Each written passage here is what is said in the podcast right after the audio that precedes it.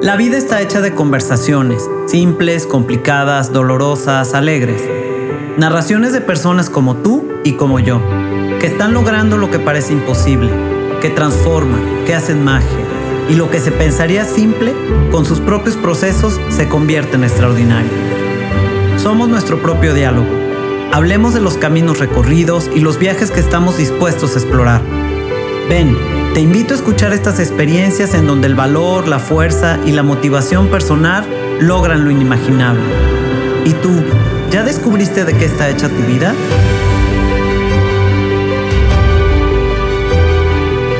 Soy Sofía Arellano y te invito a ir de lo simple a lo extraordinario.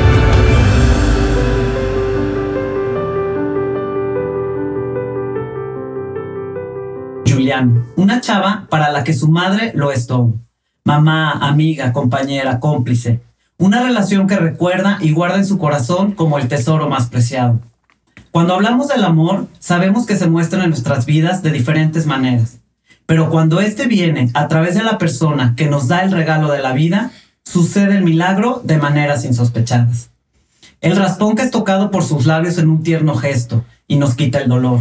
O el abrazo cálido que nos contiene en esa ruptura amorosa las palabras de aliento que nos ayudan a lograr esa meta, o la sonrisa que ilumina nuestras vidas. Las miradas cómplices en donde ese secreto se convierte en algo divertido. Esta tarde nos comparte su historia con enorme generosidad.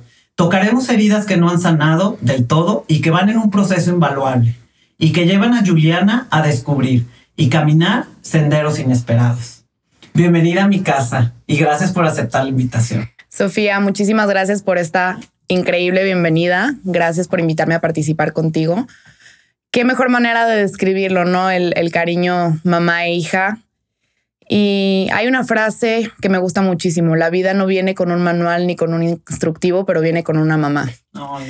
Una persona que se convierte en guía, que a pesar de que no tiene las herramientas ni ni, ni las lecciones para, para ser mamá se convierten en las mejores compañeras, en las mejores guías, en las mejores aliadas, en las mejores amigas, como lo has dicho. Así es. Primero, antes que nada, porque me gustaría también que este episodio fuera como también en honor a tu madre, ¿no? Entonces, ¿cómo se llamaba tu mamá para tenerla presente aquí con nosotras? Ahorita acabamos de platicar de ella. Mi hermosísima madre, que en paz descanse, Ruth, Ruth Corona. Y bueno, yo sé que ella siempre va a ir acompañándonos en nuestros corazones, que físicamente no está con nosotros, pero lo hace en alma, lo hace en espíritu. Claro, eso siempre y es seguro, ¿verdad?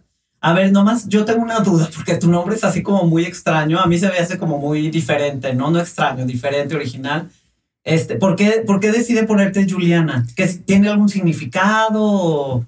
No, mi papá se puso creativo y dijo Juliana. Ah, entonces tu papá fue el, creativo de la selección del, nombre. Sí, sí. Ah, mi papá fue el que eligió mi nombre y a mi mamá le encantó y pues ya, Juliana. Ah, muy bien, perfecto, nomás porque tenía esa duda. Sí. Entonces quiero invitar, empezar por invitarte a que nos platiques cómo llegas al mundo, por qué eres hija única. Bueno, mi papá eh, a sus 20 años tuvo su primer matrimonio, del cual tuvo cuatro hijos los cuales son mis medios hermanos, yo considero hermanos pues de sangre, de corazón, de vida, de todo. Y se divorcia muy joven. Diez años después se casa con mi mamá y solamente me tienen a mí, soy hija única. En realidad, pues no, no se esperaba que yo llegara al mundo porque mi papá ya no quería tener más hijos, pero mi mamá, aferrada a su sueño de ser madre, no le importó y contra todo pronóstico, contra toda intención de mi papá de pues de ya tener solamente cuatro hijos, siguió adelante con su sueño y es como llego yo al mundo. Ay, qué lindo. Platicando con ella, pues en varias ocasiones, me cuenta lo increíble que fue para ella el enterarse que iba a ser mamá. La noticia tan bonita, como la recibió, llena de felicidad, llena de amor.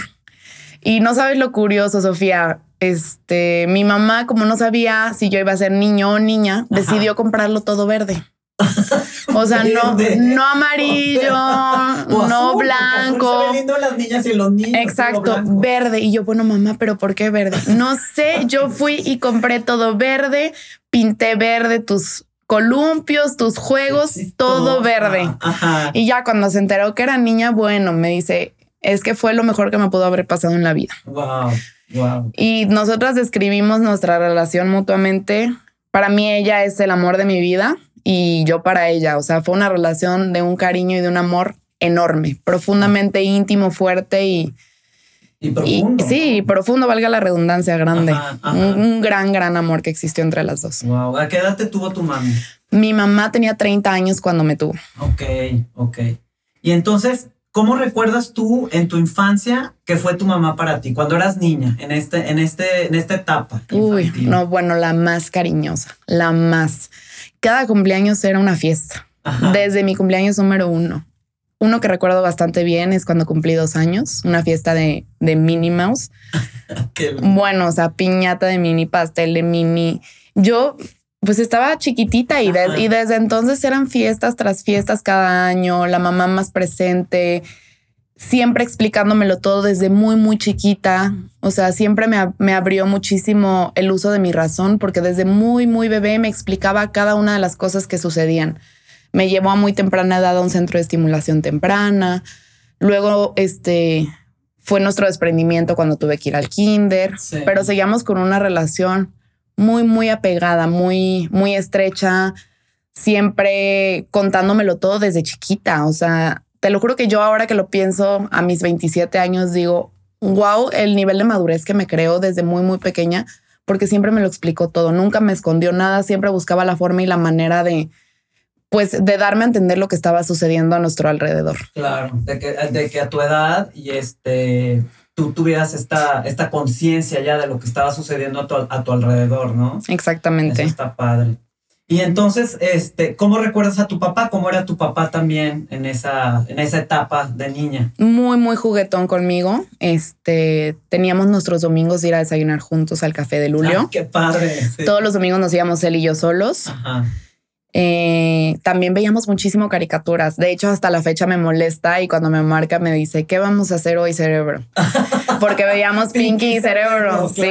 Entonces siempre era tratar de conquistar el mundo. Veíamos Tommy Jerry, los padrinos mágicos. O sea, ya incluso cuando fui creciendo más, seguíamos viendo caricaturas. Era nuestro momento de caris. Luego jugábamos ataque de cosquillas. Una vez me tumbó un diente con el ataque de cosquillas. No, no, o sea, Y aparte era chistosísimo porque ya yo soy pésima para las cosquillas. Me muero, o sea, me retuerzo y le gritaba tapo, tapo, tapo. Pero cuando quería seguir jugando era destapo. Entonces era unas carcajadas tremendas nos la pasamos viendo partidos de fútbol, eso sí en familia, ya los tres juntos, partidos de tenis, somos una familia muy de deportes. Nos gusta ah, mucho la Fórmula 1, el tenis, el fútbol, el americano. Entonces eran momentos de reunión de los tres, ah, ver los partidos. Qué padre. Oye, y entonces este, empiezas a crecer y empieza a entrar la adolescencia. ¿Y qué pasa con Juliana, con su mamá y con su papá? Juliana con su mamá sigue súper pegada, entra un poco rebelde, un, poco rebelde, pues es la edad de la choca, de, de cuestionarlo todo, entonces entra Juliana con una actitud un poco, pues sí, de adolescente, de día sentirse enojada con la vida, pero así nada más porque sí, entonces era un vamos a comer y yo no quiero ir. Ok, Contreras, ¿no? Contreras, así a dar la contra. Pero pues poco a poco Juliana fue creciendo y fue madurando, pero empezó a distanciarse mi relación con mi papá. ¿Por qué crees que pasó esto? Porque a pesar de que siempre tuve un nivel de entendimiento y un nivel de madurez, pues bastante fuerte debido a lo que te contaba que mi mamá me lo explicaba todo, pues yo me voy dando cuenta de ciertas cosas. Entonces, pues empiezo a cuestionarle cosas a mi papá y empiezo a tomar un papel que no me corresponde a meterme en una relación de mamá y papá, pues que a mí no me correspondía, siendo, siendo yo la hija, ¿no? ¿Como de mediadora? O sí, más o menos? no tanto como de mediadora ni conciliadora, porque no había pleitos entre mamá y papá, pero empecé a cuestionar decisiones de mi papá. Ok, ok. Como, como si a mí me correspondiera, cuando yo era la hija y le debía un completo respeto. Claro, sí. Y eso empezó a fraccionar un poco nuestra relación, nos empezó a alejar un poco. Y ya, pues bueno, también empieza la etapa de salir con las amigas, de aquí para allá, más allá, y me empiezo a acercar todavía más con mi mamá. Entonces, pues empieza la, la, edad de contarle a mi mamá o contar el, me gusta fulanito, o salí con mis amigas y fuimos a tal lado. Y empecé a, crecer y a generar esa confianza y a depositarla solamente en mamá. No me acercaba con mi papá a contarle, me gusta tal, ni fui a tal lugar, ni nada. Todo era para con mi mamá. Y como mi mamá, bueno, mi papá ya había tenido cuatro hijos que eran tremendos y les gustaba mucho salir. Muy vago. Entonces, sí, exactamente. Entonces, pues mi papá, ya llego yo, su pilonzazo, o sea, la que sigue para arriba de mí me lleva 11 años, imagínate. No, pues sí. Entonces, pues ya mi papá, un papá cansado, pues ya a mis 15 años que empiezan las fiestas, pues claro que no quería ir por mí. Entonces era mamá irme a recoger. Y en los regresos, pues a la que le contaba todo era ella. O cuando alguien me llevaba a mi casa, pues ella me esperaba siempre en mi cuarto desde muy chica y platicábamos, nos desvela. Es más, yo podía llegar súper temprano y nos desvelábamos hasta las 4 de la mañana de estar platicando. Ay, súper, qué padre. Era muy, muy, muy bonito. Qué lindo, qué lindo. Entonces esa fue la manera en que fuimos conectando más mi mamá y yo y me fui alejando un poco más de mi papá. Ok, ok. Entonces ya va pasando el tiempo y de repente tu mamá eh, pasa algo con ella para ya entrar en este tema, ¿verdad? Sí. Este, ¿qué es lo primero que le sucede a ella que la empieza a llevar en este viaje? Las lleva, las empieza a llevar en este viaje. 2019, traíamos ya una inercia de dietas, ejercicio. Mi mamá era mi aliada y cómplice en todo. Entonces yo decía, es que vamos a hacer este detox hacíamos el detox juntas. Ay, qué padre. Y no, pues quiero hacer ejercicio, lo hacíamos juntas, o sea, era todo juntas. Me invitan a mí a formar parte de Ciclo, donde ahora estoy, una empresa de indoor cycling. De hecho, este... Es, mi maestra. Exactamente. y empiezo yo con el entrenamiento y mi mayor porra, ¿no? Claro que vas a quedar, claro que te va a tocar ser coach. Era un gran sueño para mí. No me preguntes por qué, ni en qué momento surgió ese sueño, ni esa necesidad de pero un día dije, quiero ser coach de indoor cycling. ¿A, qué edad, a los 17. Ok. no, no te creas, a los 17, no, en el 2017 más bien dicho. Y empiezo yo como con esa necesidad.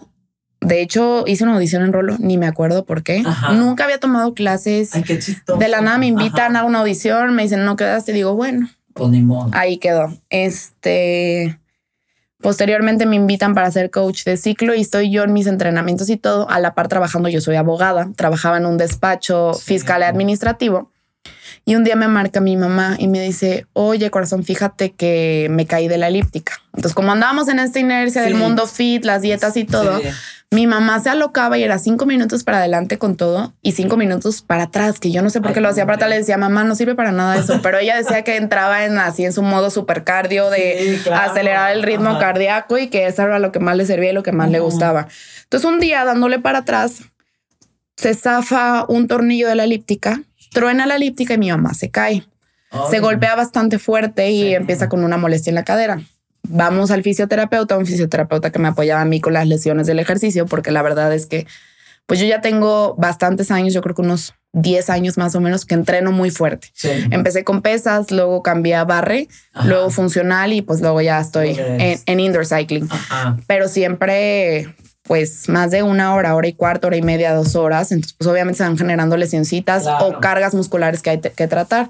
Vamos con este fisioterapeuta, le hacen una fisioterapia, le dicen que se había movido un poco su cadera con el golpe. Queda súper bien.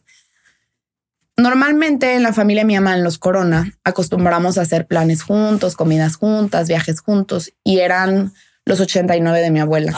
Entonces nos pusimos de acuerdo todos para irnos a Puebla eh, en conjunto, hacer el recorrido. Nadie conocíamos Puebla más que una de mis primas. Entonces dijimos, bueno, vámonos a Puebla, que, qué padre manera de, convivir todos. Nos vamos a Puebla y estando allá, yo normalmente en, esos, en ese tipo de viajes, a mí me encantaba estar en el cuarto con mis papás y así, pero una de mis primas, que es hija única también, me dice, oye, pues hay que dormir juntas tú y yo. pues ya me voy yo con ella.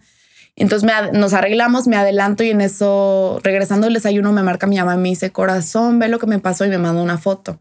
Se había tropezado y se dio con un escalón en la boca. Yo creo que ya esto todo era producto de lo que posteriormente nos íbamos a, enterar. Sí, o sea, porque era bastante raro. Lo que ella me comentó es que se había golpeado con las sandalias que traía en la escalera y que por eso había caído, pero yo siento que ya era sí, o sea, ya, ya era algo que no era normal en mi mamá, porque mi mamá era una persona muy ágil.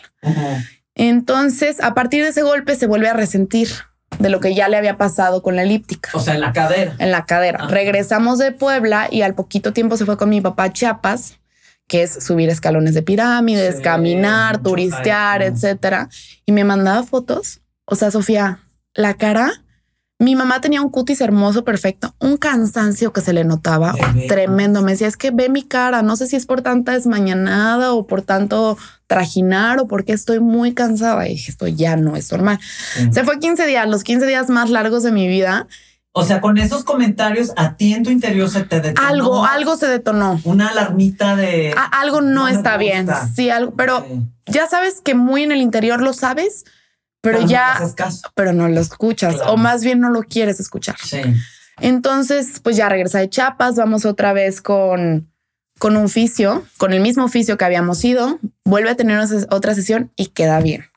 Okay. Mi mamá le encantaba irse caminando de mi casa a casa de mi abuela todos los lunes porque era su ejercicio y ya juntas iban a hacer la compra de la semana o siempre que podía salir a caminar. Ella combinaba la elíptica con, caminar. pero como se rompió la elíptica, decidió ya no comprar otra elíptica y enfocarse en solo caminar para no hacerlo tan agresivo para el cuerpo. Seguía caminando, Sofía. O sea, todos te lo juro, no podemos entender cómo lo seguía haciendo. Pero ¿sentía dolor y seguía caminando o molestia? Seguía sintiendo una molestia, así como cuando te pellizcas el nervio de la asiática. Ah, así, o sea, así, así incómodo. Total, ya para mayo, estando yo en el trabajo, ya eran demasiados otra vez me siento mal. Entonces dije, esto no está bien. Le marco y le digo, oye, ¿sabes qué, mamá? Te voy a hacer una cita con un traumatólogo porque no estoy tranquila. No es que no le dije, no te estoy preguntando. Te voy a hacer una cita con un traumatólogo. De hecho, ya te la hice, se la había hecho. ¿Qué edad tenía tu mamá ahí? Mi mamá tenía ahí 55 años. Ok. Este, le hago su cita con el traumatólogo y me dice, no, que no sé qué. Resulta que este traumatólogo con el que le había hecho la cita es especialista en rodilla. Entonces me pongo a averiguar con mi mejor amiga que su papá tiene un hospital de oftalmología en Tepa, que me pasa el dato del mejor traumatólogo. Total, me lo pasa. Le hago la cita a mi mamá, mi papá la acompaña porque pues yo tenía horario súper de godines. O sea, ah, yo... Sí, o sea, de 9 a 12 y de 4 a 7 y a veces salía mucho más tarde. Y luego como traía los entrenamientos de ciclo también, o sea, tenía que súper cumplir con mis horarios de todo porque aparte llegaba tarde a la oficina por el entrenamiento de ciclo. Entonces, pues ya le digo a mi papá, sabes que llévala tú. Y como que no quedamos tranquilos, dijimos, necesitamos más opiniones. Tomamos como seis o siete opiniones en total, de las cuales nos pidieron obviamente más estudios, claro. o sea, radiografías, tomografías, resonancia magnética y todo. Y ya hasta que elegimos un traumatólogo, ya nos da un, diagnóstico más general. Nos dice, tu mamá puede tener linfomas, benignos o malignos. Se queda con la palabra, con la palabra linfomas. O sea, nunca nos dijo una palabra más específica. Ajá. Y nos dice tú o tuberculosis o una infección en los huesos. Decíamos, ¿cómo tuberculosis? Ah, esa, enfermedad está súper erradicada. O sea, ¿desde cuándo existió la vacuna? ¿Desde cuándo ya no se dan casos? Claro. Pero bueno, o sea, estamos así como a tientas sin saber bien a qué nos enfrentamos. Ya nos pide un nuevo estudio, que no recuerdo exactamente cuál era, y con los resultados de ese estudio nos dicen, ¿sabes qué? Tienen que ir con un oncólogo. En ese momento yo escucho la palabra oncólogo y digo, ¿qué está pasando? O sea, ¿qué está sucediendo aquí? No entiendo, no comprendo. Obviamente empiezan las dudas. Tú inmediatamente relacionas la palabra oncólogo con cáncer. Claro, obviamente. Y digo, no puede ser. Entonces ya. miedo en ese momento? Muchísimo miedo, muchísimo, porque aparte mi mamá y yo teníamos un pacto ninguna se va sin la otra, punto. O sea, el día que nos vayamos a morir, nos morimos tú y yo juntas. Así Ajá, sobre todo, ¿no? Pero, pero sí, ese era nuestro pacto, porque ninguna de las dos queríamos enfrentar el dolor de, perder a la, otra. Entonces, pues ya llegamos a nuestra cita con el oncólogo. Yo todo el tiempo comunicándome con mis tíos, una relación súper cercana con la familia de mi mamá sobre todo con mi tía, la hermana de mi mamá, mi tía Hilda, que es, como, que es como una mamá para mí y bueno, fue un gran apoyo en todo este proceso y lo sigue siendo. Entonces, pues ya comunicándoles un poco, oye, ¿sabes qué? Pues mi mamá puede que tenga algo, nos mandaron un oncólogo, yo te aviso todo y es como esa, ese nerviosismo, ese frío interior que no, que no sabes a qué te enfrentas. Llegamos al oncólogo, le hacen un estudio pues de tacto y dice, aparentemente no tiene ningún tumor. pero tenemos, o sea, así al tacto, tenemos que mandarle a hacer un PET scan, que es un estudio que detecta malignidad en el cuerpo. Sin embargo, ese estudio también podía detectar una infección en los huesos. O sea, no necesariamente tenía que ser cáncer si había un PET scan positivo. Estaba esta esperanza de la otra posibilidad exacto. de que no fuera esta palabra tan temida. Sí, existía la, la, esperanza latente de, de no tenernos que enfrentar un cáncer. Sí. Entonces ya le hacen un PET scan. Recuerdo perfectamente el día que se lo hicieron porque me la pasé todo el día sentada en el marco de la puerta observándola. ¿Cuál era tu conversación cuando estabas en el marco de la puerta? Dentro de ti, en tu mente, en tu corazón. De verdad que no pensaba nada, Sofía. Yo estaba tan, tan al pendiente de mi mamá y, intentaba callar tanto esa voz interior que ni siquiera lo recuerdo y te puedo asegurar que ese día ni siquiera estaba pensando nada más que hacerla sentir tranquila, querida y apoyada como estarla conteniendo en este proceso, o sea, olvidándote de ti misma. Exactamente. Para estar toda al 100. Sí, o sea, para ella, yo empecé a fumar en la carrera porque por estrés mi mamá le dijo a mi papá, enséñala a fumar ya porque se va a sacar sin pelo esta mujer. es, es, de verdad ese consejo. ¿Qué tal los remedios de mi mamá? No, no, esa ruta, ¿eh? Oye, y de verdad se me dejó de caer el pelo. Me, estaba, me estaba, quedando calva de tanto estrés. Es que no existía, o sea, trabajaba, estudiaba, hacía ejercicio, todo. Obviamente ya después me graduó y ya era solamente trabajar de tiempo completo, pero pues también traía los entrenamientos de ciclo. Yo fumaba social, pero fumaba fuerte, sin darle el toque, pero me echaba mínimo 10 cigarros viernes y 10 cigarros sábados. O sea, ya estaba tremenda mi, mi ansiedad. Sí. Entonces yo digo, bueno, llega todo este proceso, no sé a qué me enfrento, Juliana tiene que estar bien. Claro. Dejo de, soy migrañosa, dejo de tomar pastillas para el dolor de cabeza, dejo de tomar cualquier medicamento y dejo de fumar. Uf, Dejé de fumar con ayuda del Yul. Ajá, ¿qué es eso? Es un cigarro electrónico. Ah, sí. E inmediatamente al mes del cigarro electrónico dejo todo. Completo. Todo, absolutamente todo. pues te felicito. Yo dije, necesito ser lo más fuerte posible y estar lo más sana posible, porque aparte somos el mismo tipo de sangre, mi mamá y yo, o bueno, éramos el mismo tipo de sangre, era positivo. Entonces dije, sí, necesita lo que sea, aquí estoy yo. La sangre más limpia, en mi sí, en mi versión más sana. Claro. O sea, me alimentaba súper bien, muchísimas frutas, muchísimas verduras, súper al pendiente. O sea, esta señal de alarma se, se detona. Se detona, se detona. porque hacer todos estos cambios y, y transformar, empezar a transformar tu vida de esa manera, ya habla como de un se viene algo muy cañón o muy, muy fuerte y necesito estar con todo. Todo esto a mi interior, porque mi exterior seguía sin aceptarlo. Eh, claro, claro, pero es como este desde el inconsciente que porque si no lo dices, exacto, y si no lo dices, pues no es cierto, ¿no? Es cierto, no existe. No existe, exactamente. Entonces, pues ya tenemos un PET scan, un resultado, un PET scan positivo. Ay, no. Pero seguimos, o sea, Juliana sigue pensando, todavía no tenemos un resultado. El hermano más chico de mi mamá nos comenta de una doctora que estaba en el Puerta de Hierro, que hace un examen con el folículo del pelo. Ella se dedica específicamente, o más bien su especialidad es la bioquímica. Es una medicina más avanzada que la alopatía. Sí. Y había estudiado en Harvard, una mega doctora. Entonces, pues ya vamos con ella, le hacen un estudio del folículo del pelo. Los resultados, mi mamá deficiente en todo lo que te puedas imaginar. Principales minerales del cuerpo, principales aminoácidos, que no entendíamos cómo el cuerpo de mi mamá seguía funcionando con todas esas deficiencias. Lo que proseguía después de un PET scan positivo, evidentemente, ya sabíamos en qué zonas estaba localizada la malignidad, era una biopsia para saber específicamente ponerle nombre y apellido a lo que nos estábamos enfrentando. Claro. Pero esta doctora nos dice, no le podemos hacer una biopsia en este momento a tu mamá. ¿Por qué? Porque está muy débil y si le hacen una biopsia se va a morir en la biopsia. Ay, no. Obviamente yo todo esto te lo platico y parecía robotcito cuando se lo platicaba a alguien más, porque mi cuerpo no lo había procesado, no lo había digerido. Claro. Mi mente estaba fuerte y cerrada, o sea, entró en un shutdown de toda esta información. Me la sé, la conozco, te la sé explicar, pero no la he digerido. No la estoy viviendo realmente contactada con mis Yo te estoy contando, o, sea, sí, yo te estoy contando y así lo hacía, ¿eh? O sea, todo el mundo que llegaba y me preguntaba de mis familiares, llegaba y les explicaba así. Ojo, para todo esto no le habíamos contado nada a mi abuela, porque mi mamá no la quería preocupar. Te voy a detener tantito. Sí, claro. Yo tengo una duda. Si quieres compartirlo y si no, está perfecto. Porque van a los estudios, sale el resultado, etcétera, etcétera. ¿En qué cambian tus conversaciones con tu mamá en las noches cuando están ustedes solas? En su recámara o en la sala de estar o en... ¿Qué te dice ella? ¿Qué le dices tú? yo a ella, eres una guerrera, vamos a luchar juntas, no nos vamos a dejar vencer y vamos a salir adelante de esto. Pero porque todavía ninguna de las dos hemos querido para ese momento aceptar a lo que nos estamos enfrentando. Todavía no se llegan las pláticas fuertes. Todavía no ah, sucede ese momento yo renuncio a mi trabajo. Literal, lo comento con, con mi entonces jefe, le digo, Juan Carlos, la verdad es que te agradezco muchísimo todo tu apoyo, porque me daban permiso para salirme todo el tiempo y pues, acompañar a mi mamá.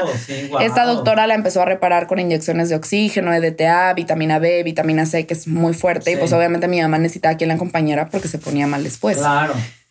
Y se portó espectacular, Sofía. O sea, no te puedo explicar de qué manera, pero pues yo que tenía un compromiso con mi mamá un compromiso en el cual quería estar 24/7 al lado de ella. No sabía que se venían, no tenía ni idea.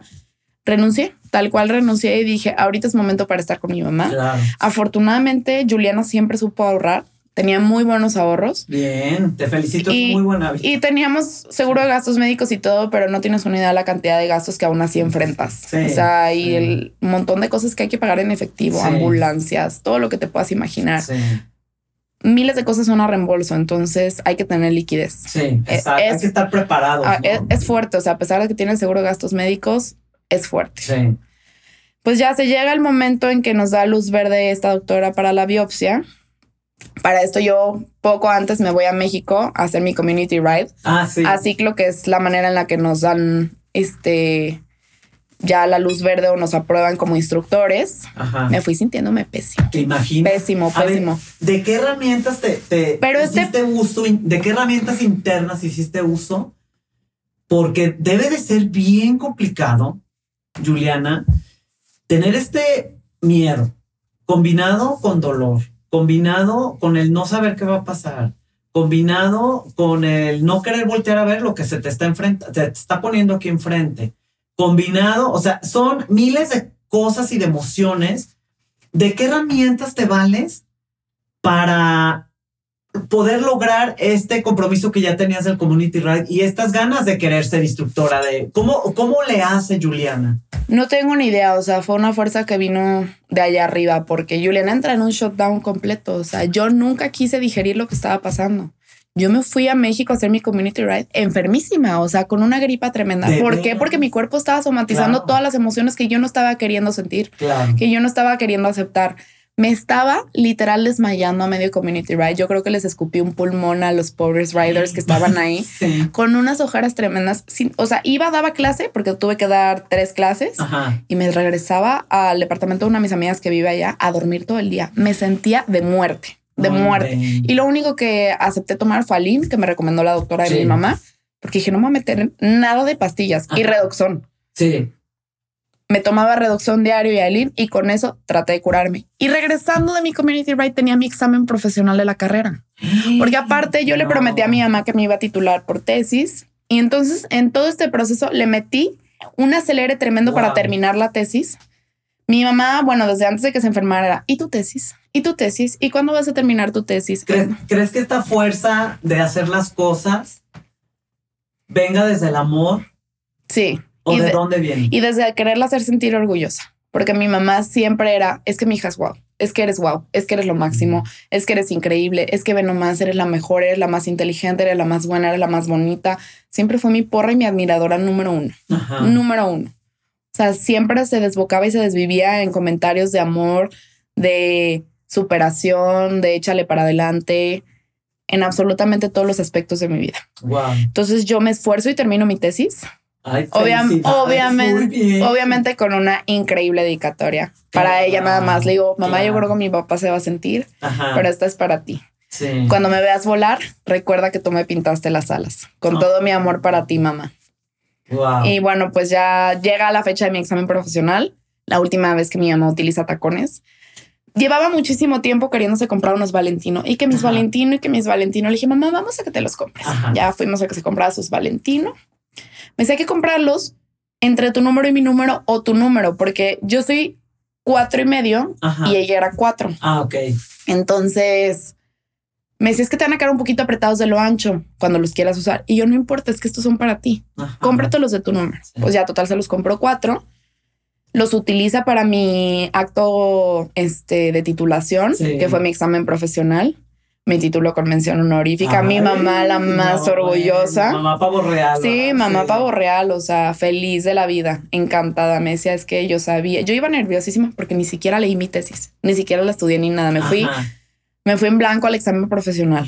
Traía mil cosas en la cabeza y la verdad es que yo nunca he sabido estudiar o sea, para mí el machete no existe. Yo soy buena para. Bueno, pero si hiciste la Exacto, tesis, eh. tú le hiciste, investigaste. Eh, ese era mi pensamiento. Dije, bueno, ya, yo hice la, yo hice la tesis, yo la investigué, yo la escribí. Tienes que saberlo. Me la tengo que saber. Y bueno, me titulo con mención honorífica, pero no fuimos a cenar ese día porque mi mamá se sentía mal. Le dije, mamá, no te preocupes, ya iremos en otra ocasión. No pasa nada. ¿Se sentía mal de, dolor? Le dolía su pierna. Ah, le dolía. Le dolía su pierna. Que básicamente desde que empezó a sentirse mal era un dolor en la pierna. Ok.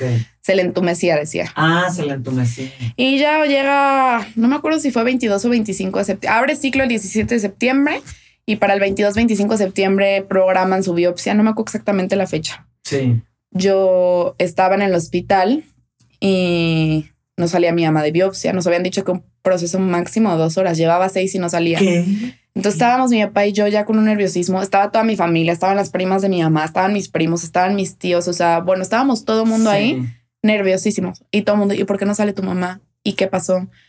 Y yo era la que llevaba el control y llevaba la batuta, o sea, haz de cuenta que yo me volví en en el capitán del equipo.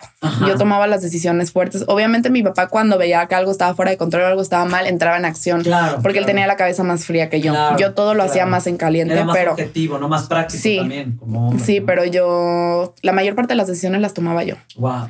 Es obviamente secundada por mi mamá, o sea, mi mamá pues era sí, todo lo que yo dijera era así. Entonces, pues ya empiezo a tratar de comunicarme con los doctores y me dicen, tuvimos un contratiempo, tu mamá perdió dos litros de sangre, pero ya la transfundimos. Entonces, pues ya estamos a punto de pasar la cuarto. La pasan a cuarto y yo súper agobiada les digo, no comí nada en todo el día, yo le dono sangre. No, no, ya tenemos sangre porque hay banco de A positivo, no te preocupes. Yo no había probado bocado en todo el día. Este, me dice el doctor, de hecho, pues ya come. Pues sí. Sí, ya come algo. Entonces, las primas de mi mamá me acompañan ahí al restaurante del hospital, me cenó algo en lo que mi mamá regresaba. Regresa mi mamá ya pues muy noche, muy cansada. Estuvimos cuatro días en el hospital y, regresamos a casa. Estábamos ya en casa y mi mamá empieza con un poco de entumecimiento en la pierna, pero creemos que es derivado de la biopsia. O sea, le abrieron a la altura del, del sacro ilíaco derecho, que era donde le había este, mostrado la malignidad del estudio. Pero dices que fue una, el PET scan, sí. Abierta grande. Fue una abierta grande y que cerraron con grapas. De hecho, mi abuela y mi tío el más chico estaban enojadísimos y decían que el traumatólogo era un carnicero. Pero pues obviamente sí, así tenía que ser porque no se podía infectar la herida y si se infectaba tenía que haber forma de, de, hacer la depuración de la infección rápido. Si cerraban y se infectaba y hacer un rollo, volver a abrir. O sea, el, doctor sabía por qué y qué tenía que hacer, pero pues obviamente entras en un nerviosismo que lo cuestionas todo. Claro, no te lo esperas o te lo imaginas de cierta manera y ves la eh, realidad y dices, ¿cómo? Exactamente. Entonces, pues ya estaba sangrando bastante de la herida mi mamá. Pues obviamente estaba semiabierta con las grapas. Yo le hacía las curaciones, le cambiaba de parche y le ayudaba a bañarse. Ahí no teníamos enfermeras, estábamos en mi casa. No sabíamos que se venía. Sí. Eh, estábamos al pendiente, nos surgió un, diagnóstico. Mi papá intenta hablar con los doctores y ya por fin nos, nos adelantan una infección en los huesos. Bueno, manteles largos, festejo. mi mamá y yo nos abrazamos y decíamos, Wow. o sea, bendito Dios, ya ves, mamá, yo te dije que no iba a hacer nada. Festejar. Grupo de los Corona Familia, estamos de manteles largos. Mi mamá tiene una infección en los huesos marcamos hacer cita con de la acabada, el mejor infectólogo. bueno, o sea, hasta yo le decía a mamá, o sea, sí va a ser difícil, pero no importa. De estas, de estas salimos, pero nunca hablamos del cáncer, ¿eh? Nunca habíamos hablado de un cáncer. Pero, pero lo traíamos. Pero lo traíamos aquí como, como el mosquito que te está dando vueltas ahí. Es molesto, ¿no? Exacto. como que ahí está, pero no está, pero híjole. Pues ya para esto, al día siguiente mi mamá empieza a renquear con la pierna tremendo. O sea, su pierna deja empieza a perder función. Y yo, mi papá está en el trabajo, le marco, le digo, oye, ¿sabes qué, papá? Esto no es normal, está la cosa así. Se viene de, la oficina Llega a la casa y me dice, no, esto no es normal. Empieza a hablarle como loco al doctor. El doctor no le contesta. Y yo, papá, no seas intenso, ya no nos va a contestar. Y mi papá, no, no me importa. O sea, es mi esposa la, la que está enferma y quiero saber qué está pasando. Esto no es normal. Pues ya total le contesta el doctor y le dice, ¿sabes qué? Comunícate con, con el oncólogo. Le hablamos al oncólogo y el oncólogo, inyectenle alin, es entumecimiento, pero denme cinco minutos para hablar con el patólogo. Oh, Entonces ya nos regresa la llamada. Mi mamá no había querido bajar a comer porque no se sentía con la fuerza, se sentía mal y la señora que nos ayuda le había subido su comida y ni tenía hambre además. Estábamos comiendo mi papá y yo. Primer cucharada que le daba a mi sopa de verduras le entra la llamada del oncólogo. No me tuvo que decir nada, Sofía. O sea, yo le vi la cara. Yo le vi la cara y ah. supe, supe que, que era cáncer, que no era una infección en los huesos me salí deshecha de mi casa, me fui a la cochera y le marqué a mi tío más, el más chico berreando. Ajá. Y pues entre balbuceos y mis llantos de niña chiquita desconsolada, traté de explicarle que mi mamá tenía cáncer y me decía, habla bien, no te entiendo nada. Ya por fin le pude decir, me dice, bueno, pues que están tontos los doctores, ¿cómo voy a creer? Que se pongan de acuerdo, no que no infección en los huesos. Y yo no, pues ya está confirmado, es cáncer. Y hoy mismo nos tenemos que ir a la primera radiación porque mi mamá está perdiendo movilidad en, en la pierna. Ajá. Entonces ya le dije, le tenemos que decir a mi abuela, ya no podemos postergar más esto. Mi abuela no tiene ni idea de qué está pasando. Obviamente ya se imaginaba, mi abuela es muy inteligente.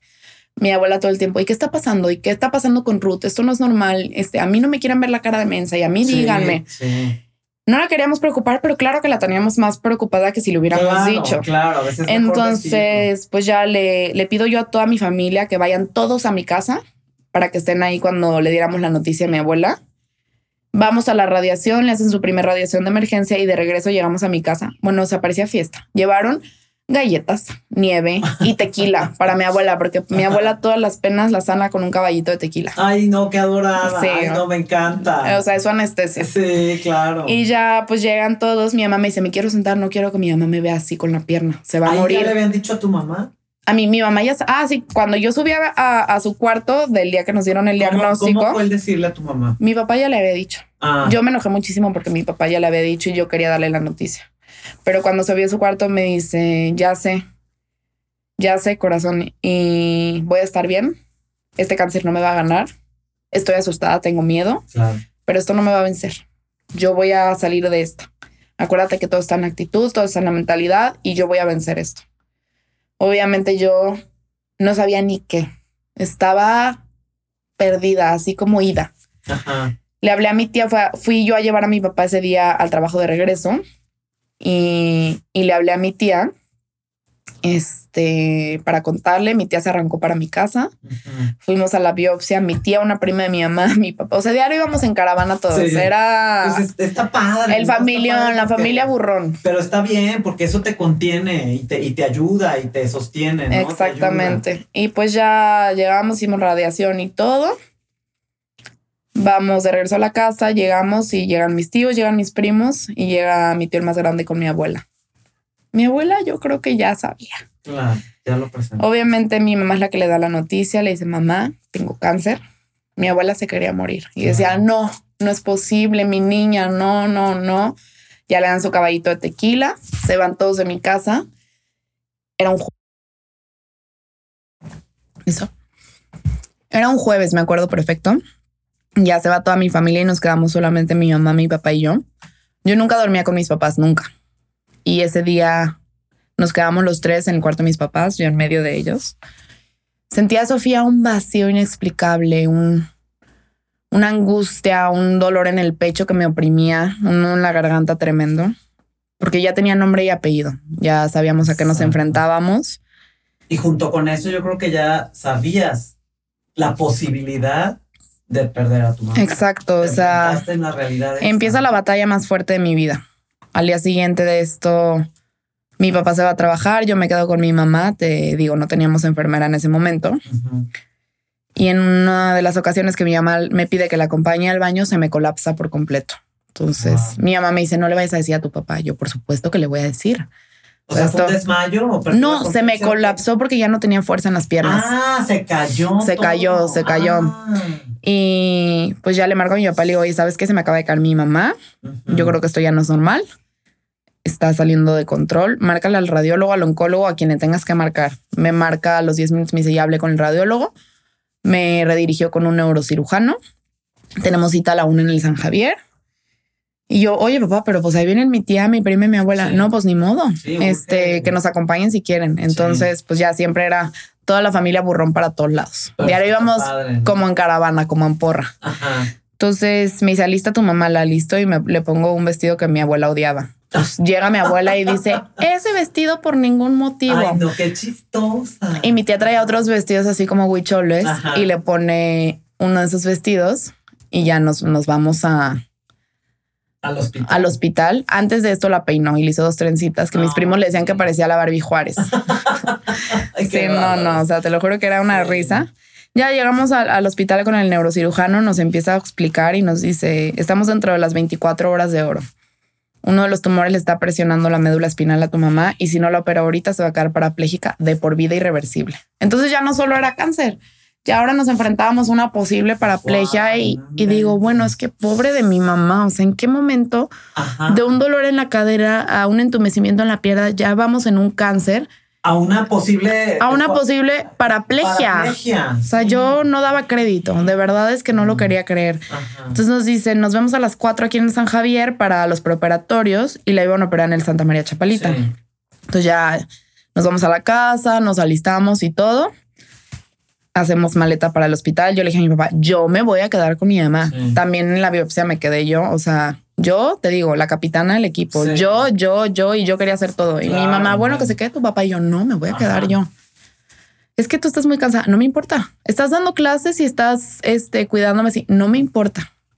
Entonces ya pues cancelo mis clases y, y, me voy a hacerle los preparatorios a mi mamá junto con mi papá. Mi papá, para variar, el más despistado, distraído, no encontraba el celular. Entonces, entre que lo buscaba y así, con el nerviosismo que traíamos, pues se regresa a la casa, lo empieza a buscar y me hablaba y me decía, pícale. O sea, pícale al buscar mi iPhone. Ah, sí. Pues lo escucho pasar. Yo creo que alguien se lo robó. Yo no, papá, lo sé haber tirado en la banqueta o yo no sé. Búscale bien. Y ya mientras mi papá estaba buscando su celular, llega el doctor y se sienta conmigo y me dice, Juliana, este, te quiero hacer una pregunta. yo sí, doctor, dime. ¿Sabes qué tiene tu mamá? Y yo te digo, seguía en mi modo robot. Sí, sarcoma celular de baja diferenciación en sacro ilíaco derecho y en columna. Y me dice, no, Juliana. O sea, ¿sabes qué tiene tu mamá? O sea, ¿sabe la dimensión de lo que está pasando? Y ya me le quedo viendo helada y le digo, no. Me empieza a decir, tu mamá tiene cáncer metastásico. Etapa 4. Irreversible, incurable. Ya no hay nada que hacer más que cuidados paliativos. Uno de los tumores, de los cinco tumores que tiene en la columna que me acaba de revelar el estudio que le acabo de hacer, le está presionando la médula espinal y es lo que está ocasionando que, pierda la movilidad. La tengo que operar de emergencia. Si fuera mi esposa o mi hija, la operaría ya. Lo procedente en estos casos es poner varas de titanio. Tu mamá está tan débil que no le puedo hacer esa operación. La mato. Este, entonces le voy a hacer una laminectomía, es decir, le voy a descomprimir la T5 para darle espacio al tumor para respirar. No puedo quitar tumor porque ya es un cáncer metastásico, o sea, no, no tiene caso. Voy a remover la, la T5 y darle espacio a la médula para respirar y retomar su lugar. Wow. Entonces yo hablo con el doctor y le digo, hay posibilidades de que mi mamá quede en la operación. Me dice, no, si yo veo que empieza a perder sangre, porque evidentemente le conté lo de la biopsia, me dice, no, si yo veo que empieza a perder sangre, yo la cierro y no hay más tema. Sí. De todas maneras, yo bien intranquila, claro. busco a un padre. Ya empiezo a sentir que ya se pone ¿Qué, te dices oscura la cosa. sí, o sea. ¿Qué pasa contigo? Pues en el momento en que me dicen cáncer etapa 4 incurable, yo digo, ahora sí, en la madre. Mi mamá no sabía, o sea, para este momento no sabía exactamente a qué nos enfrentábamos. Ya llega mi papá con su celular. Sí, lo encontró finalmente. sí, el señor distraído. Nos, ya, ya nos teníamos que trasladar a Santa María Chapalita. Se sube este, ayudamos a mi mamá a subir en la parte de atrás de la camioneta, mi papá se va manejando y yo voy de copiloto. En el semáforo de Eulogio Parra y Manuel Acuña le digo mi papá, oríllate, me bajo y me voy en la parte de atrás con mi mamá, la agarro las manos y le digo, mamá, yo sé que si tú estuvieras en mi lugar, me dirías las cosas tal cual son, que no me esconderías nada, siempre hemos tenido la mejor comunicación tú y yo y entre tú y yo no hay mentiras. Tienes esto, o sea, tienes un cáncer etapa 4, es un cáncer terminal. Este, pero yo voy a dar la guerra contigo y vamos a dar la batalla más grande de nuestras vidas. Yo no te voy a dejar, yo te voy a apoyar, yo voy a estar al 100 para ti y yo sé que puedes con esto. ¿Y qué te dijo? pues obviamente empezamos a llorar todos. Yo solo veía a mi papá llorar por el retrovisor, solo se le salían las lágrimas. Nunca lo había visto llorar en mi vida. Este, mi mamá empezó a llorar, mi hijo corazón, yo voy a poder con esto y más, este cáncer no me va a vencer, tú tranquila. Le dije, ya le habló un padre. Este, este padre, tres meses antes había fallecido la hermana de mi abuela, que era también como una abuela para, para mí, una mamá postiza para mi mamá, todos la queríamos muchísimo.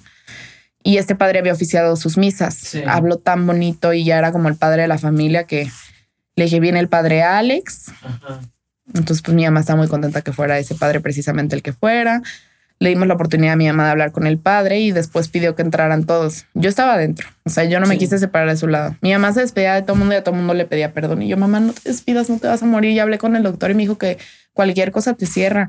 Y yo aparte, ¿por qué pides perdón si eres la persona más buena del mundo? O sea, si todos hemos tenido una gran vida gracias a ti, a tu presencia, que siempre has estado para todos.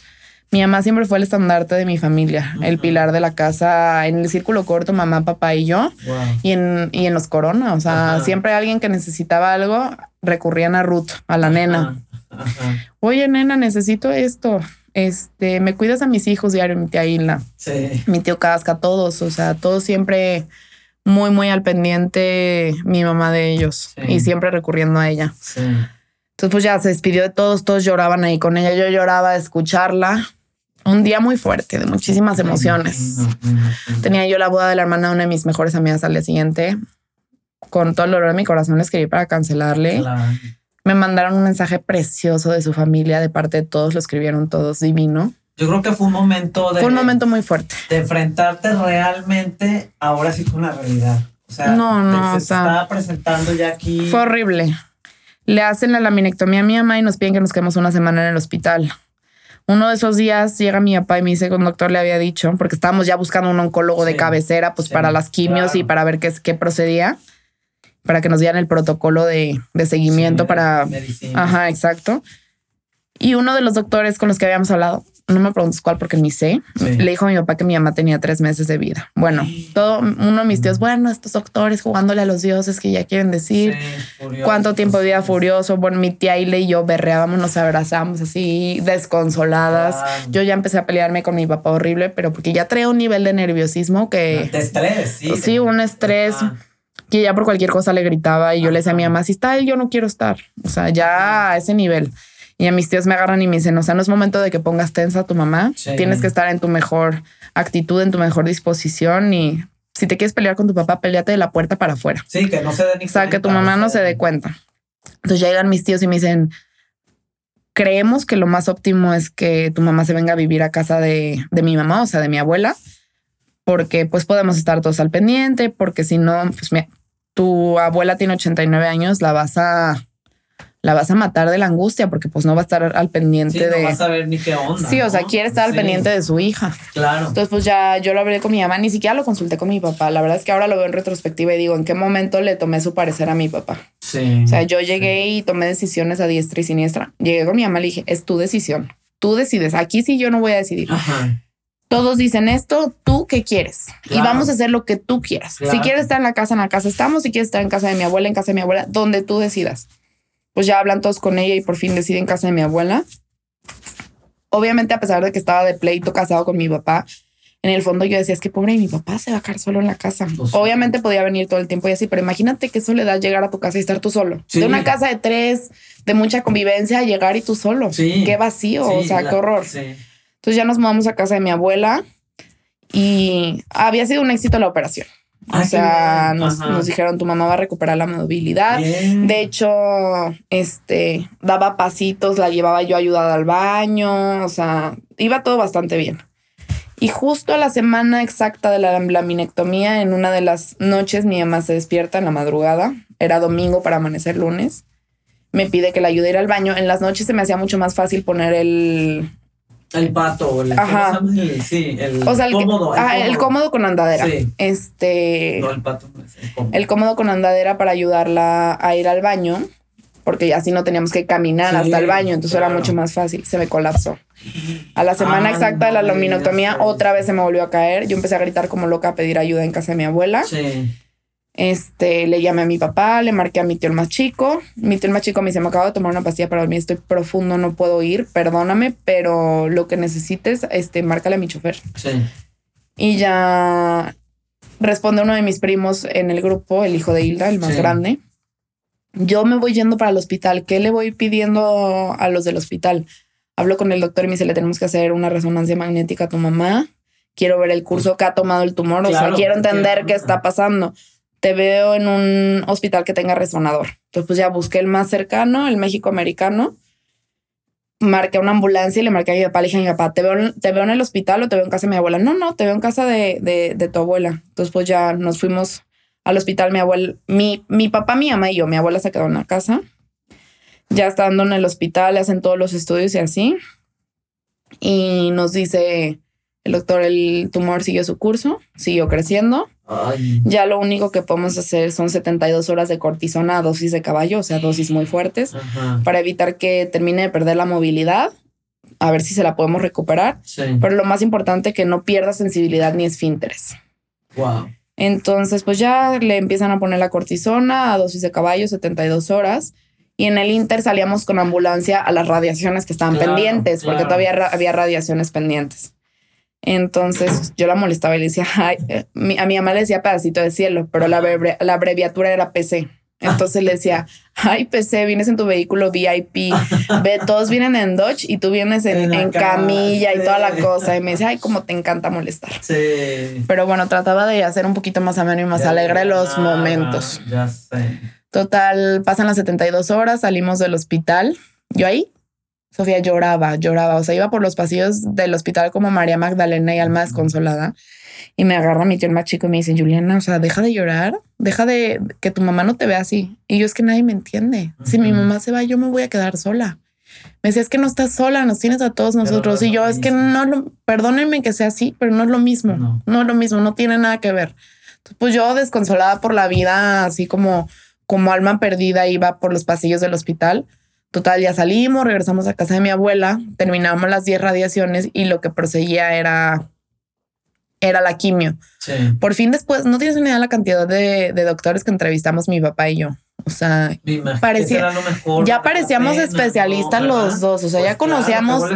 no, expertos. Y ya, pues por fin tomamos una decisión en conjunto. Nos quedamos con un oncólogo, Benito Sánchez Llamas. Sí que era experto en sarcomas. Ok.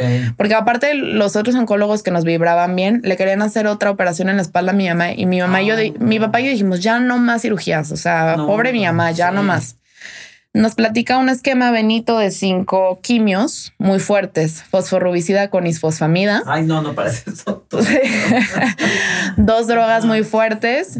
Y a la hora de la hora de la, de la última quimio nos cambia la jugada a una sola quimio con monodroga, una sola droga. Entonces a mi papá y a mí nos brinca muchísimo.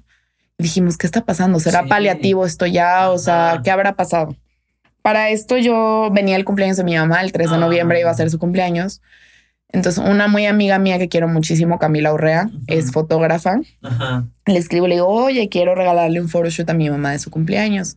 Ay, no, qué padre, qué increíble. Ya pensaste en qué location quieres. Yo la verdad es que te tengo que platicar. Pues O sea, mi mamá tiene cáncer y no se puede mover, se quedó inmóvil de la cintura para abajo. Entonces te quería pedir que si tú puedes venir, yo mando por ti.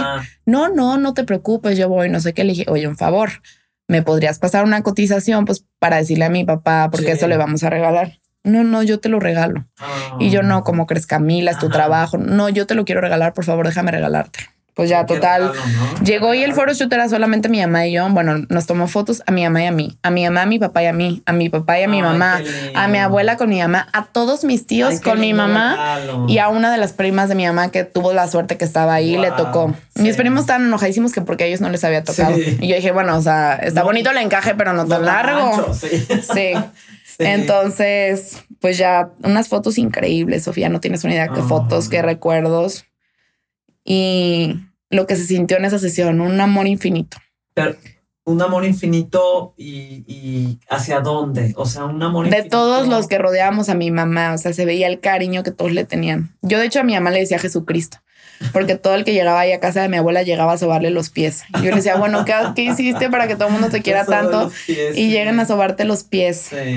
Después empieza una despedida muy fuerte de todas las noches yo, este, quedarme sola con ella, ya teníamos enfermeras y todo de 12 por 12, este, y se echaban todas nuestras pláticas y todo, o sea, eran cosas demasiado profundas. Yo todas las noches me acercaba con ella y le decía, te quiero muchísimo, eres lo mejor de mi vida, has sido la mejor mamá, la más increíble, eres lo mejor que me ha pasado en la vida. Si volvieran a ser, quisiera volver a ser tu hija una y mil veces más, un millón de veces. No le cambio nada a nuestra historia. Te agradezco infinito todo lo que has hecho por mí, todo lo que me has hecho crecer, todas las veces que me dejaste ser, que estuviste para mí, que me escuchaste, le dije, ahora déjame regresarte un poco a ti de todo ese amor que me diste. Entonces todas las noches le ponían tres canciones antes de dormir, la de Cielo de Benibarra, justo porque le decía pedacito de cielo, la de Lo que más de Shakira, porque siempre le decía, eres lo que más he querido en la vida. Y la de Me entrego a ti de Hash, porque le decía que esta era nuestra lucha y que íbamos juntas con todo. Wow. Y todas las mañanas mi mamá decía que Viva la Vida de Coldplay era su himno, mucho antes siquiera de saberse enferma. Decía que el día que ella se fuera la despidieran con Viva la Vida. Entonces todas las mañanas la despertaba con la de Viva la Vida. Ah, es una súper canción. Para llenarla de alegría. Sí. Entonces, pues ya todas las noches era lo mucho que la quería, llorábamos, así nos la pasábamos. ¿No crees que eso fue un gran regalo? Fue el regalo más hermoso de vida que he tenido, fue la despedida más perfecta. Sí fueron un mes y dos semanas de desvivirme por ella. No dormí, ¿eh? ni un día dormí, porque aparte las enfermedades son unas ingratas y prendían la luz a diestra y siniestra, pero como yo quería estar al pendiente de mi mamá, no me importaba y me paraba para ver que la estuvieran moviendo bien y todo. Entonces, total, llega su primera quimio, que nos dicen que iba a ser la única de ese bloque. Le dan su primera quimio y nos dicen que la siguiente iba a ser en tres semanas. Este este, toda la semana estuvo súper sudorosa, sudando en frío, muy adormilada. Y yo se lo atribuía mucho a la inyección preventiva que les ponen para que no vomiten y, no se sientan mal. Sí, y cosas para el dolor. Sí, venía su cumpleaños, ya iba a ah, ser 3 de noviembre. Ella quería paella, pero mi tío al final no sé por qué hizo hamburguesas. Y pues mi mamá ya de tantas medicinas, de tanta cortisona y así, le subió muchísimo la glucosa. Pues ya no podía comer dulce ni nada y ese día había pastel de chocolate por su cumpleaños. Y yo, mamá, cómetelo. pues sí. No, es que me va a subir la glucosa y no sé qué. No, y yo, por favor, cómetelo. Bueno, total, no quiso y le dije, bueno, pues me lo como yo por ti. Me eché medio pastel yo sola. Sí. Subimos toda la familia así. Dicen que hay una cosa que se llama The Search, que es como la antesala de la muerte, que es cuando estás como en tu mejor momento antes de morir, estás lúcido. Sí. Y mi mamá de estar muy decaída toda la semana, ese 3 de noviembre, ese cumpleaños, número 56, estuvo muy lúcida, rosita de la piel, muy bonita. Sí, hermana, mi prima que estudió diseño de modas, pues mi mamá se la vivía en batas, pero en batas de hospital. Le hizo una bata preciosa de mezclilla divina. no, qué linda. Entonces mi mamá está encantada con su bata. Sí. Llega el 4 de noviembre, un día después de su cumpleaños y mi mamá otra vez súper decaída. Con trabajo se abrió los ojos en todo el día. no podía ah. pasar ni alimento. Ah. Todo esto por la radiación, que decía que tenía su tracto Como ya, destruido. Sí, ajá. Entonces ya le compré un medicamento que se llama Glutapac para pues, suavizarle el tracto. Le hago un licuado, le da dos tragos al licuado. Este casi no me comió en todo el día.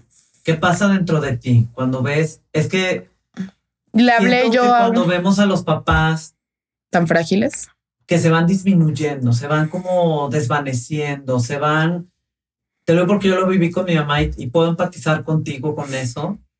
Se me hace un momento bien fuerte. Es la guerra más fuerte de mi vida, te lo puedo decir. Y yo le pedí a Dios, cámbiame de lugar con ella.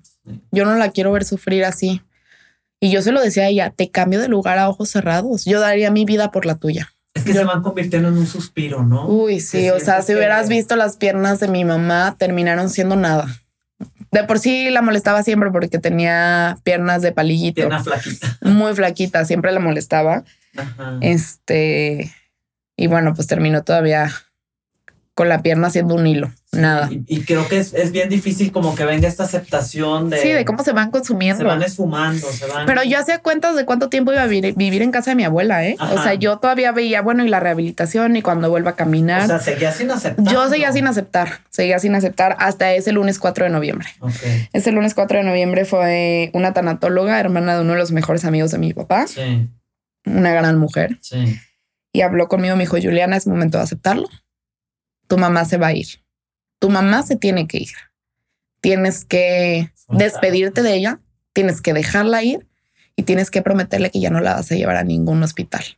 Es poco lo que puede hablar con ella porque ya está muy cansada, pero la veo en paz, la veo tranquila, pero tú tienes que soltarla, la tienes que dejar ir. Pues ya yo en mi afán de no soltarla, al día siguiente me marca uno de mis mejores amigos que no conocía a mi mamá. dice, oye, estoy en Guadalajara, puedo ir a visitar a tu mamá. Y le dije, oye, pues está muy enferma, déjame ver si quiere. Había amanecido mejor. Mi mamá, no, sí que venga. Hasta hizo que la peinara la enfermera. Entonces ya llegó mi amigo, le llevó una bolsa este, hecha por artesanos guirráricas. Ah. Muy bonita, pero yo me burlaba. Mi mamá le decía, ja, ja, ja, tu bolsa para que cargues tu celular aquí en tu cama todo el día. Y me decía, hija de la fregada. Entonces, pues ya se va mi amigo ya ves que te comentaba que somos muy de deportes y muy futboleros. Era este martes de Champions League. Jugaba el Barça contra el Inter, si no me equivoco. Iban uno uno y estaban jugando pésimo. Mi mamá estaba enojadísima. A mí ya volteenme. Entonces, pues ya la enfermera la volteó porque pues mi mamá ya no se podía voltear sola. Y yo traía mi gritadera de tírale y dale y no es posible. Y eh, qué malo eres. Y mi mamá, ¿dónde te apagas? Entonces ya yo volteé con mi papá y le dije, ya me callo. Entonces me bajé a revisar porque había pedido súper para la semana a revisar la plataforma de Superama y me regreso porque empiezo a escuchar un desastre tremendo. Subo y mi ama me estoy ahogando. Ya estaba mi papá con ella, estaban las enfermeras y yo, pues, ¿qué pasó? Pues pícate. Pues no, no puedo. Pues en la adrenalina me pongo un guante de látex y le meto la mano, yo creo que hasta el fondo de la garganta y, le, y le, empiezo a sacar flemas con sangre. Este, en una tinita que teníamos ahí en el cuarto, las empezó a expulsar. Y yo le mando la foto, queriéndole mandar la foto al oncólogo, se la mando a una de mis amigas. Ay, no. Pero ni cuánto se dio hasta mil horas después, ¿eh? Y ya trato de comunicarme con el oncólogo, no me contestaba, le marco como loca al, celular, no me contesta, le marco a la clínica y no me lo querían pasar. Y yo, es una emergencia, me lo pasan ahorita. Entonces pues ya me lo pasan y me dice el oncólogo, tu mamá broncoaspiró este, tiene una trombombolia pulmonar y con el tanque de oxígeno no te va a aguantar más que tres horas. Te la tienes que traer al hospital, sí o sí. Para eso mi tía Hila estaba ahí en la casa y en la esquina de casa de mi abuela hay unas ambulancias. Este, mi tío le dijo, ve por una ambulancia porque le marcó. Pues préstenme un coche las ambulancias están en la esquina. O sea, estaba tan nerviosa que préstame un coche, que te vayas corriendo, están en la esquina. Pues ya se va corriendo, regresa con los paramédicos, le ponen un tanque de oxígeno, pero ya más estaba morada, Sofía. o sea, ya asustada con una cara de susto que no podía más. El doctor me dice esto y yo le hablo a mi papá para que salga del cuarto y le digo, ¿y sabes qué pasó? Esto, mi mamá, este broncoaspiró, tiene una tromboembolia pulmonar y si no me la llevo al hospital ahorita se me va a morir ahogada. No, pues aquí va, no la ni modo. Y yo, pero justo ayer le prometí que ya no la íbamos a llevar. Pues ni modo, vámonos. Entonces ya la suben a la camilla, nos la llevamos al hospital dos de la tarde en martes. Imagínate el, tráfico. O sea, nos íbamos saltando. Viví lo que es una experiencia de ambulancia de, en todo, de emergencia en todo su esplendor. sí, Yo tenía de mi mamá agarrada de la mano, nuestra enfermera junto con la paramédico le iban sacando las flemas con un aspirador. Mi papá iba agarrado de mi otra mano, golpeándonos contra todo mi papá y yo de cómo íbamos con la ambulancia saltándonos camellones. Pues ya total, este, logramos llegar al hospital, la pasan a terapia intensiva y en terapia intensiva me empiezan a sacar a mí. Y yo, a mí no me van a sacar, no les voy a estorbar, pero soy su hija y necesito estar presente. No, pues sí, y salte y no. Total, estuve tan renuente a salirme que me dejaron quedarme ahí. Me dicen, ¿y dónde está su doctor? ¿Por qué no ha llegado el doctor? Y bueno, no llegaba el doctor. Y en eso me dicen, ¿sabes qué? Ya está de oxigenando demasiado, va en 79 su oxigenación, la tenemos que entubar ahorita. y como te comentaba, había fallecido la hermana de mi abuela tres meses antes. Y cuando la entubaron fue cuando, cuando empezó ya toda, este, sí, todo mal, porque había bronco aspirado, la entubaron y cayó en paro cardíaco. Y yo no, porque mi mamá no quería que la entubaran. No van a entubar a mi mamá y me puse como loca y me sacaron otra vez de urgencias. Y mi tío, ¿qué pasó? No, pues es que quieren entubar a mi mamá y yo no quiero. Mi enfermera de que Juliana hace el último intento, es, es hacerle la lucha. Y mi tío, a ver, Juliana, no se puede morir ahogada. Tu mamá es la peor muerte que hay. Y yo, bueno, si mi mamá quiere, si no, no la vamos a, entubar. Entro y le digo, mamá, ¿quieres que te entuben? Y súper asustada, ya ni hablaba, me dijo que sí. Me sacan para entubarla y me dan la oportunidad de entrar otra vez antes de pasar la terapia intensiva. Ya estaba sedada y todo, ojos cerrados. De hecho, traía unas cintas en los ojos. Y le empiezo a hablar y le digo, mamá, Cielo, de hecho, cielo. Si quieres quedarte, aquí te espero con los brazos abiertos para dar la guerra más grande de nuestras vidas, que se arme Troya. Pero si te quieres ir, vete en paz. Vete en paz y estate tranquila, porque tu chiquita va a hacer todo por estar bien. Hasta ese momento la soltaste. Hasta ese momento la solté. Y todavía cuando la llevaban a, terapia intensiva en la camilla le volví a gritar lo mismo. Bueno, o sea, mi abuela se agarró llorando como loca. Todo el mundo empezó a llorar y, o sea, ya como que todo el mundo empezó a entrar en razón. Se fueron todos a comer porque nadie había comido nada. Yo dije, yo no me voy a separar de mi mamá. No había comido nada. ¿eh? Este, me quedé ahí con mi mamá.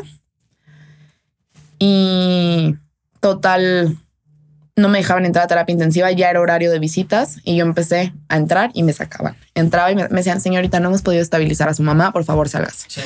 Ya la había localizado en qué cubículo estaba, entonces yo le dije, mi papá, no me voy a separar, me voy a estar dando mis vueltas. Me dijeron, te llamamos cuando ya la logremos estabilizar para que entres.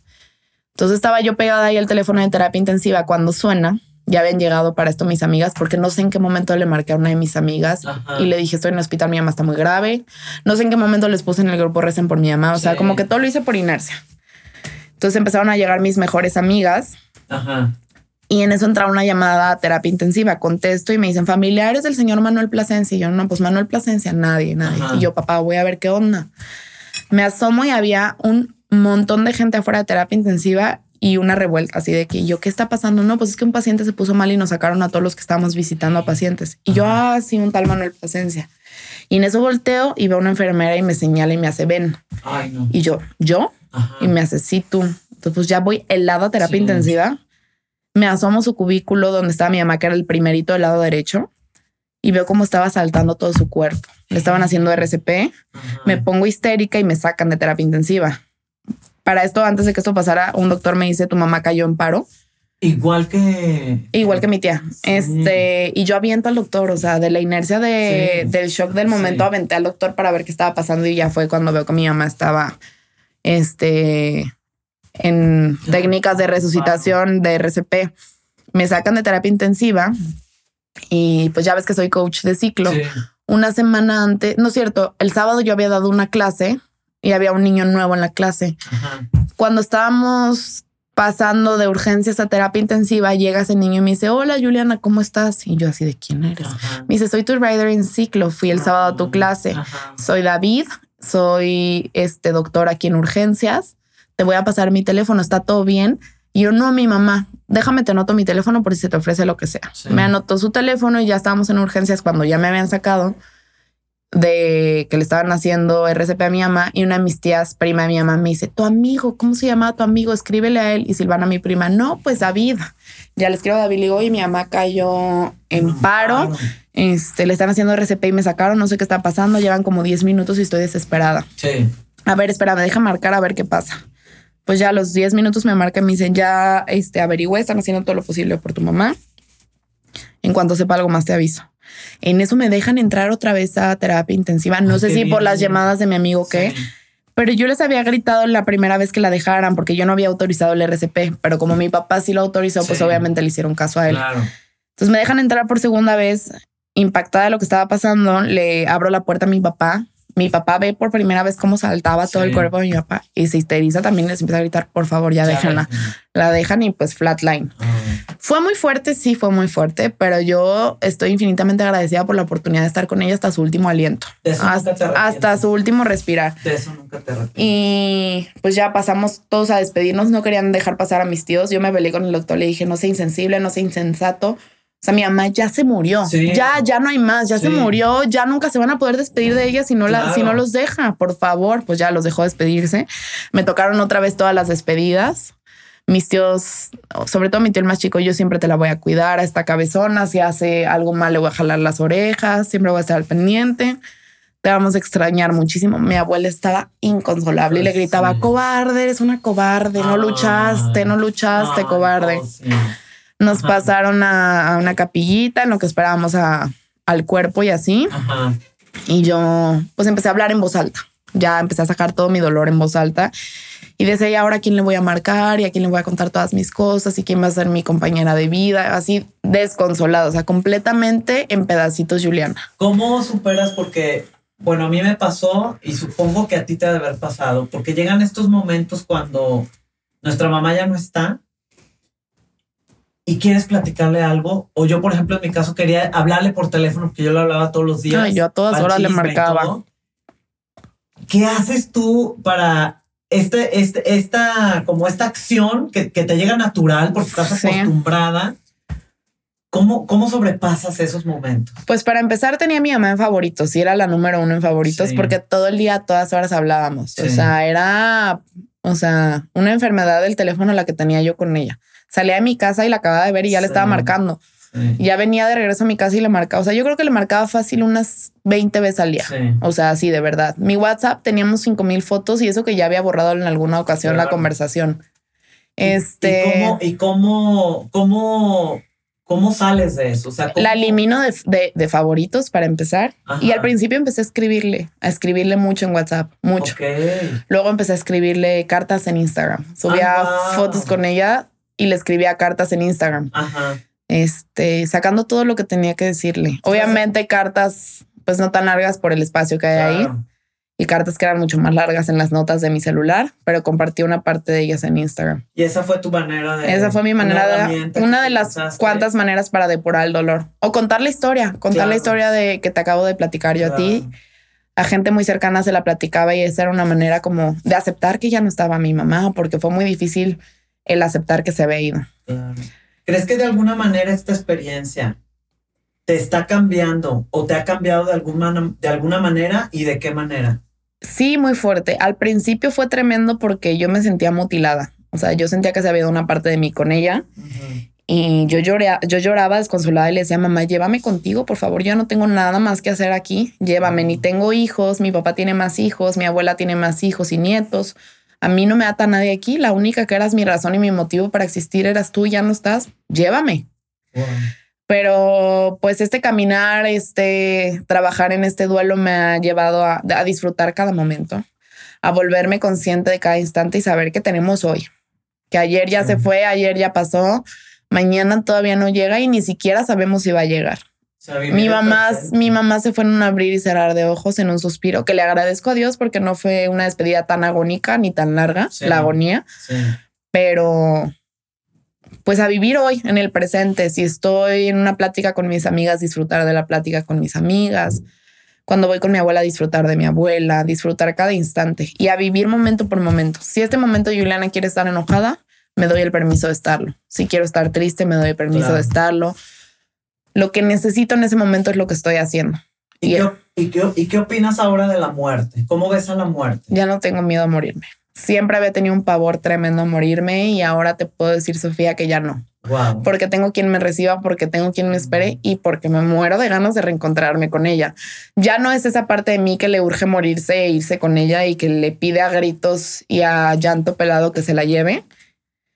Pero ya no tengo miedo a morirme porque sería el volvernos a encontrar hasta que nos volvamos a ver. Te quiero preguntar, sé que a lo mejor es un poco porque tu mamá murió hace... Van a ser dos años el 5 de noviembre. que no es tanto. sí, sigue siendo reciente. Entonces, yo quisiera preguntarte si sientes algún tipo de agradecimiento al proceso de haber perdido a tu mamá.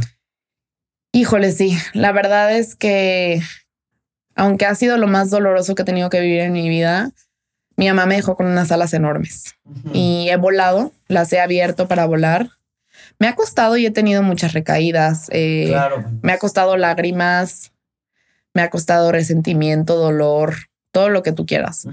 Pero pues he trabajado muchísimo en mí, muchísimo, muchísimo. Y sé que he crecido, sé que he pulido todas esas este, esquinitas de Juliana, que he trabajado en esos monstruitos, en esos fantasmas, y que he ido puliendo toda esa lucha interna para encontrarme con la, con la parte de mí que no había querido ver 26 años de mi vida, mi interior. Porque siempre tuve la compañía de mamá, pero ya cuando me enfrenté a estar conmigo misma era mi mayor miedo, el estar yo sola.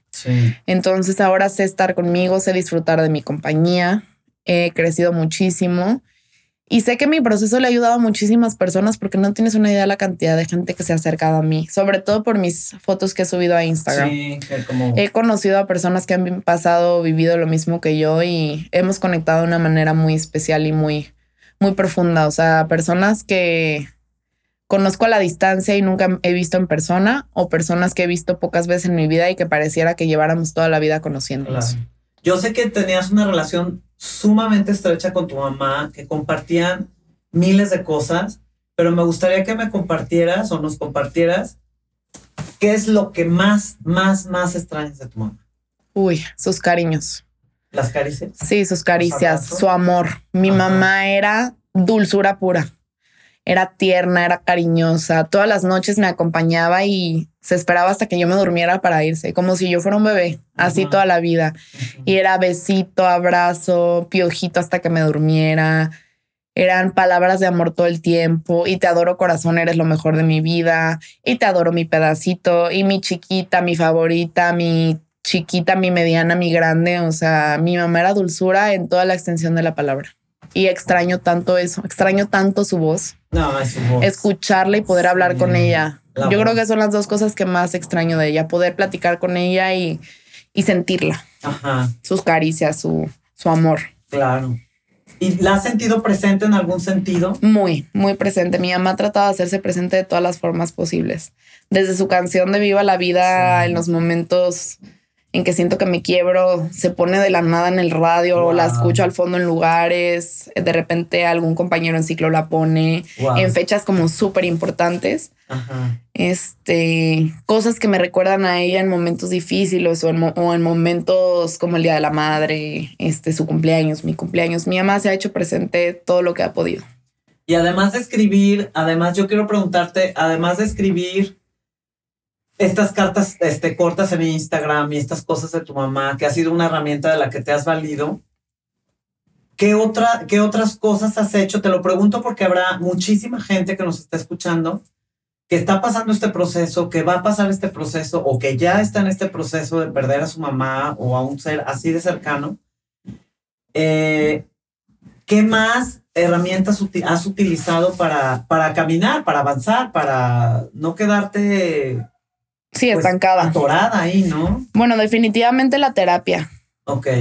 Este, no necesitas tener alguna condición psicológica como tal para ir a terapia. O sea, es, un apoyo el, caminar de un duelo. Es necesario. Es súper necesario. Yo de verdad que no entiendo a mi papá cuando dice que no la necesita. Es, ha sido la muleta más fuerte que he tenido.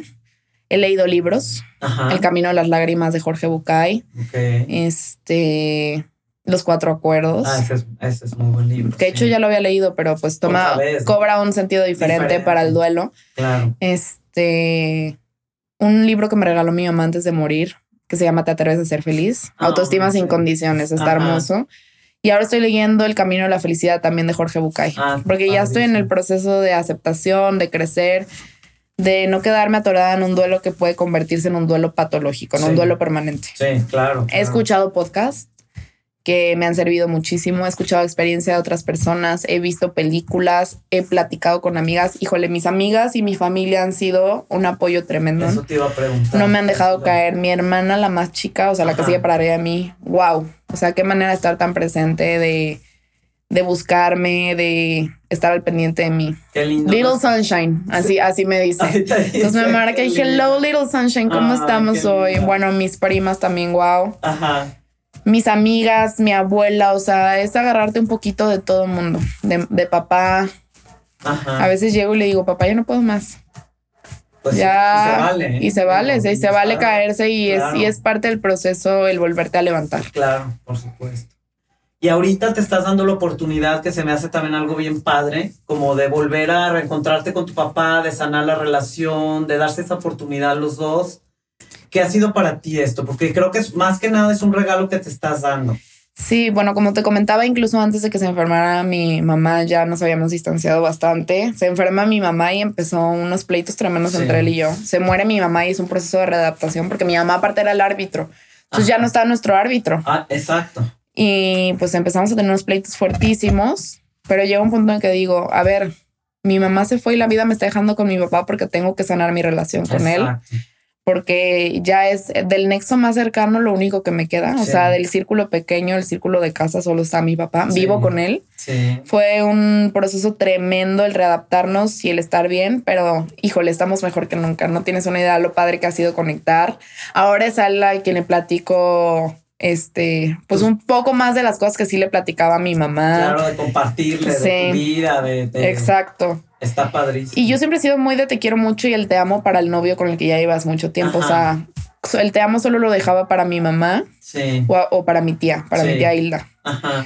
Este, y últimamente mi papá trae mucho el decirme te amo todo el tiempo. Entonces ya me voy y me grita, te amo. Ay, qué lindo. O va y me dice, la Bendy antes de dormir. Pero eso ha sido toda la vida, la Bendy. Este, y luego si estamos juntos viendo viendo mi serie, porque aparte vemos mi serie. Ya al pobre ya no lo dejó ni escoger. ya se dio. Ya se dio. Ya hasta me pregunta y se siente parte de los personajes. O me pregunta que si voy a ser Meredith Grey o, Christina Young o que quién soy cada día. Claro. Entonces ya hasta se la aprende para poder comentarme. Y pues no, hemos crecido muchísimo la relación, estamos muy bien. Padrísimo. Qué lindo que te estés dando esa oportunidad. Bueno, pues desgraciadamente tenemos que este, terminar el episodio por cuestiones de tiempo pero no tengo más que palabras de agradecimiento para ti. El que nos hayas compartido esta historia que duele muchísimo. Se necesita valor para hurgar de nuevo en heridas que siguen en su proceso de sanar. Para tomar del corazón esos hermosos recuerdos que quedan por siempre y mirarlos de nuevo desde otro lugar, una nueva realidad en la que se debe estar atenta y seguir tus pasos a donde el corazón te lleve a donde esa mirada de mamá siga siendo cómplice y ese abrazo siga conteniendo. Estoy segura, Juliana, que en este nuevo caminar aprenderás a sentir su presencia en una flor hermosa de su color favorito, en esa película que le encantaba ver mil veces, o en esa receta que preparaban juntas. Sé que cada vez que escuchas su canción favorita, Viva la vida, tu corazón da un vuelco y bailan juntas en algún espacio del tiempo, en un abrazo que durará toda la vida. Muchísimas gracias Sofía por hacerme parte de esto y me gustaría cerrar con, con esta frase. Los que se van pasan de vivir con nosotros a vivir en nosotros. Entonces para todos aquellos que están viviendo un duelo, que han vivido una pérdida, solo quiero que sepan que no se van, que siguen presentes en nuestros corazones, que se hacen presentes de las formas más inexplicables y más bonitas. Agárrense de los recuerdos de lo vivido y quédense con lo más bonito de las relaciones que hayan tenido con esas personas de las cuales se han tenido que despedir. Y sigan para adelante porque nosotros seguimos aquí y seguimos aquí por alguna razón.